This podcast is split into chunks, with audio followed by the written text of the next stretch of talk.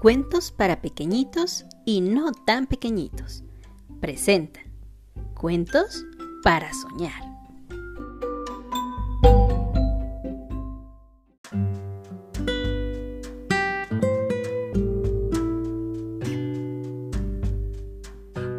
¿A qué sabe la luna? Un cuento de Mikael Grechniak. Hacía mucho, mucho tiempo que los animales deseaban averiguar a qué sabía la luna. ¿Será dulce? ¿O será salada? se preguntaban.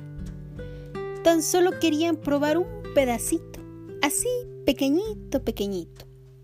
Por las noches, miraban ansiosos hacia el cielo.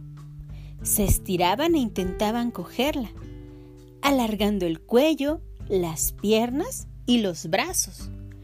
Pero todo fue en vano, y ni el animal más grande pudo alcanzarla. Un buen día, la pequeña tortuga decidió subir a la montaña más alta que había ahí para poder tocar la luna. Estando arriba, la luna estaba más cerca, pero la tortuga no podía tocarla. Entonces llamó al elefante. Si te subes a mi espalda, tal vez lleguemos a la luna, le comentó.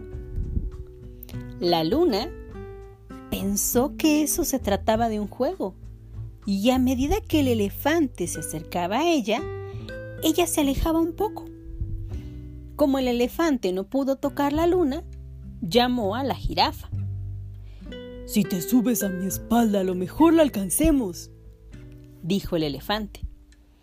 Pero al ver a la jirafa, la luna se alejó un poco más.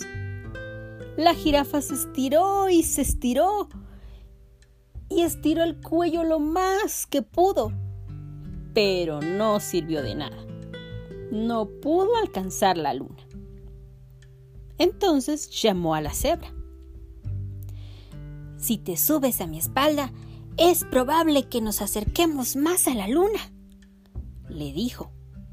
La luna se estaba ya divirtiendo con aquel juego y entonces se alejó otro poquito. La cebra se esforzó mucho, mucho, mucho, pero tampoco pudo tocar la luna. Entonces llamó al león. Si te subes a mi espalda, quizá podemos alcanzarla.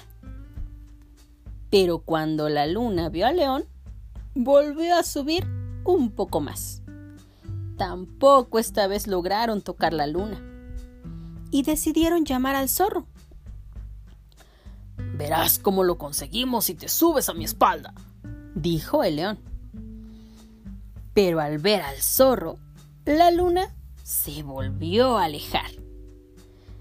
¡Ay! Y ahora solo faltaba un poquito de nada para tocar la luna. Pero esta se alejaba y se alejaba de a poquitos.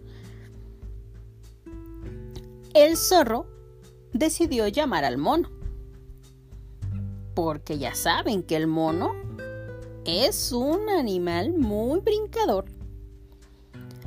Seguro que esta vez lo logramos. Anda, súbete a mi espalda. La luna vio al mono y ¡pum! Subió otro poquito más. El mono ya podía oler la luna. Pero de tocarla, mmm, ni hablar. Y entonces llamó al ratón. Súbete a mi espalda y tocaremos la luna, le dijo el mono muy entusiasmado al ratón. La luna vio al ratón y pensó, seguro que un animal tan pequeño no podrá tocarme. Y además, como ya se empezaba a aburrir de este juego, la luna se quedó justo donde estaba.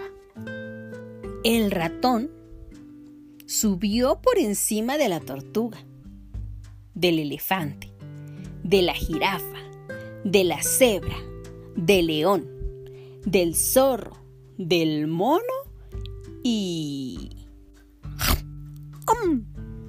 De un mordisco arrancó un trozo pequeño de luna. La luna, uy, no se lo esperaba. Pero el ratón, ay, saboreó la luna complacido. Y además, como había sido un gran trabajo en equipo, empezó a repartir el pedacito de luna a todos. Le dio al mono, luego al zorro, al león, a la cebra, a la jirafa, al elefante y claro, también a la tortuga, porque fue la que inició todo eso. Y la luna le supo exactamente aquello que más le gustaba a cada uno de ellos. Aquella noche los animales durmieron muy, muy juntos y muy felices. El pez, que lo había visto todo, no entendía nada y dijo, Vaya, vaya, tanto esfuerzo para llegar a esa luna que está en el cielo. ¿Acaso no verán que aquí, en el agua, hay otra más cerca? Y así, los animales quedaron satisfechos de haber probado la luna. Aunque eso sí, a cada uno le supo diferente.